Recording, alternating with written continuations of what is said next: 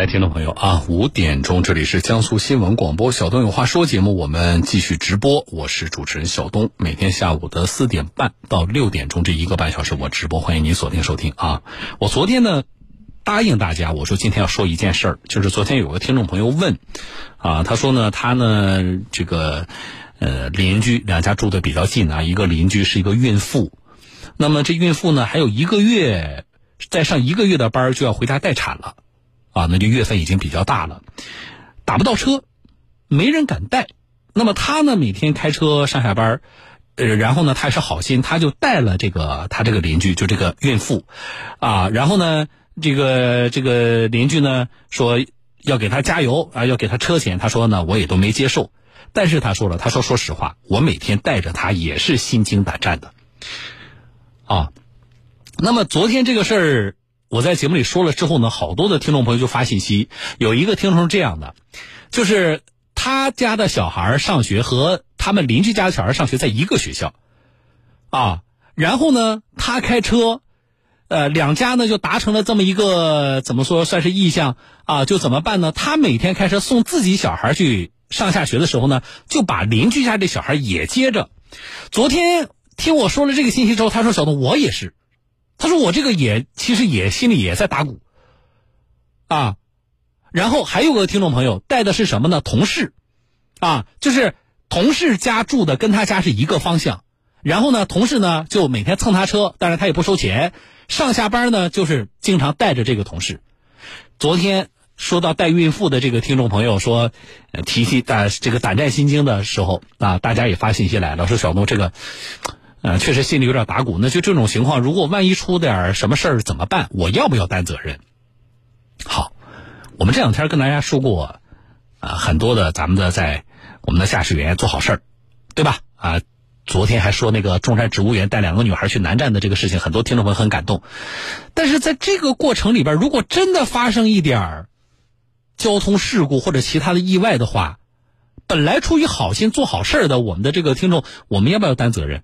啊，网上有一个词叫“好意同城”，实际上法律概念当中对于“好意同城”是有一定的界定的，啊，所以我昨天就答应大家，我说今天我们和大家来说一说这件事儿啊，来，我来请一个权威的人士跟大家来，我们一起来聊聊这个事情。我们来连线的是江苏苏博律师事务所的主任吴波，吴律师您好。哎，你好。啊，吴律师，我们先说一下，“好意同城”这是一个法律概念吗？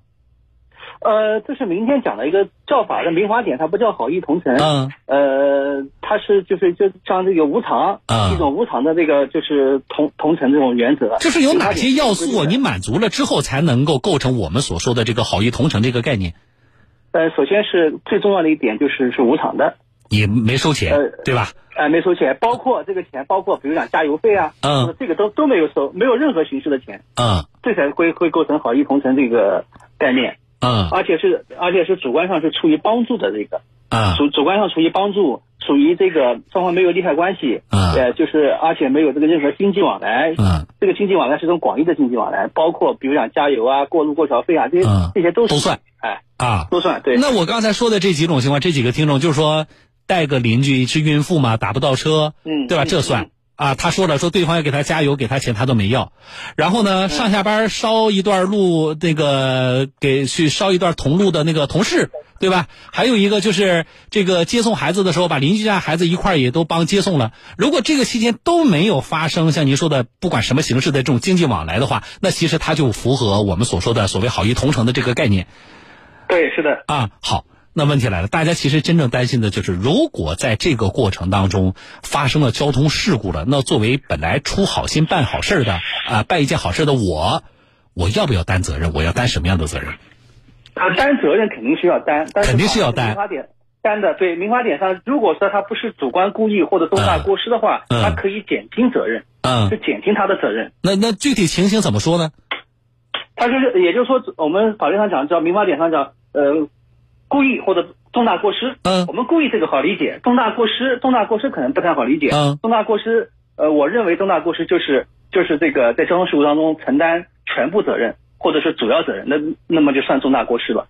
哦，发生了交通事故了，但是你你是这个车主，你是主责或全责，对。对吧？好，那我们假如说，假如是就您说的，呃，这个在您看来说算上重大过失了，那当如何来定这个责任呢？就交通事故责任定了嘛，对吧？你是主责或你是全责，这是交警的事儿。那么回头来说，关上车门，车里边这两个人，你这个所谓做好事的车主和你，你你带的那个那个那个那个那个你的邻居也好，或者说邻居家小孩也好，他如果受伤了呢？受伤的话，他要承担民事民事侵权责任，那需要承担责任，那赔偿责任需要承担赔偿赔偿责任。呃，怎么赔呀？这个是我他的医药费我全赔吗？还是怎么样？就可以就应当减轻，就减轻他，比如讲一一共是打个比方，一共是十万块钱，嗯，那么这十万块钱根据法律规定是应当减轻的，这个应当减轻，应当的部分是法院自由裁量，根据不同的情况看。哎，没有说一个，比如说我是我是承担一半还是多少？啊，没有没有，他只是应当减轻。好，那这是一个，那这个前提是，嗯，呃，车主你是事故当中的主责或全责，对吧？嗯，对。好，那发生交通事故了，我带的这个人确实也受伤了，但是这起交通事故里呢，我不承担责任，我是无责。那这种情况呢？呃，如果，呃，是这样的，刚才第一种情况，第一种情况可能讲的不是那么确那个明确啊。第一种情况，他如果是主责的话，他就不应当减轻了，因为民法典民法典是规定，如果说是你是故意或者重大过失的话。排除故意和重大过失的话，那么他是应当减轻的。就是你讲的这个次要责任或者是无责的情况，是应当减轻。他如果是主责的话，就根本就不应当减轻了。那就是人家花十万，你你就真的要赔十万。嗯，对，你就十万。那但是这个我有点想不通的在哪里呢？我是做好事啊，而且呢，虽然说我是主责，但是交通事故，那你知道发生交通事故的原因有很多，也不是我故意要撞车的，对不对？而且关键是我还是好心啊，我又没有收你钱。我也不想发生交通事故，可是有的时候交通事故发生，虽然我是主责或全责，但是这里边并不是我，因为不是故意嘛，对吧？它还是一个意外嘛。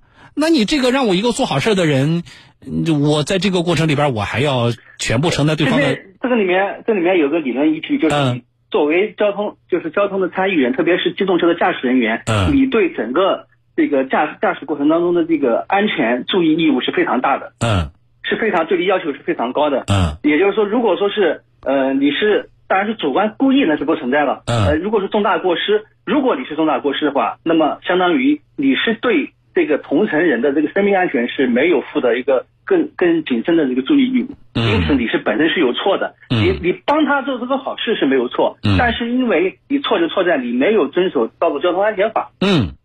你没有遵守这个法律和你帮助别人，这是两个法律概念。嗯，不能说因为我帮助他人，所以我可以不遵守法律，或者我不遵守法律，我就不需要承担责责任。嗯，这是两个概念。嗯，并不矛盾，并不矛盾，这两个。嗯，好，那如果我是无责方的话，那无责方我们好理解，一方面的赔付肯定是全责方。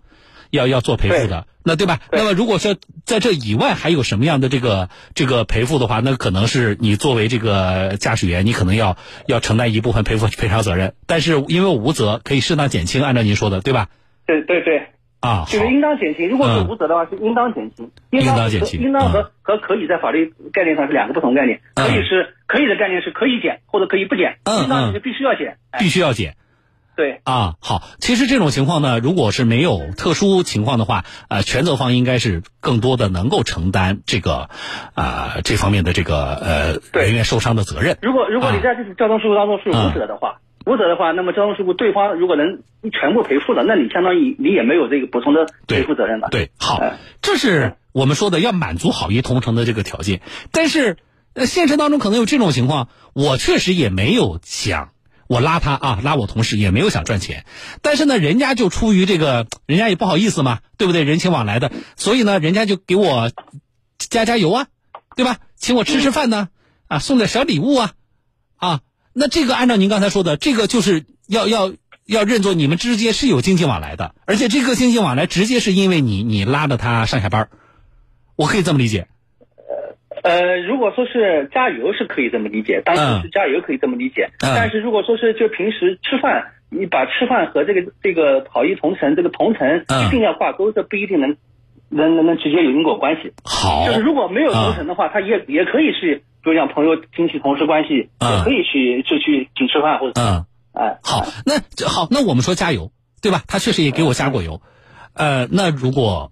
发生了这个交通事故的话，那我铁定是我要作为车主来说，因为这里边有经济往来，那会加重我的赔偿责任吗？就是，那就是那刚才讲的应当减轻，这个应当就不存在了。哦，就没有减轻的，哎。哦，好的啊，那我觉得这样的话就要求我们想做好事不是说大家听着这个，那以后我不做好事了，不是的。我觉得大家真真正真正应该从吴律师的整个的啊，对这个呃法律概念分析上，应该认识到，就是说我们在做好事的时候，可能要有更充分的心理准备。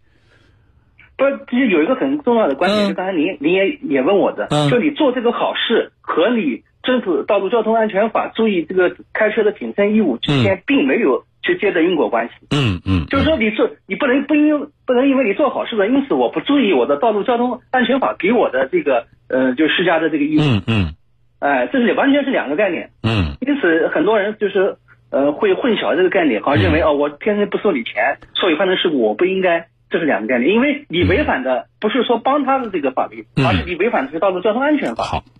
好的啊，我觉得您这么一说呢，让大家对这个事情呢有一个更准确的判断。谢谢您，吴律师，我们再见。好，嗯，好了啊，今天说的，嗯，昨天答应做答应大家的，我们说说好于同城在法律的啊这个，特别是民法典啊。其实刚才律师着重谈到的民法典是从今年一月一号开始实施的啊。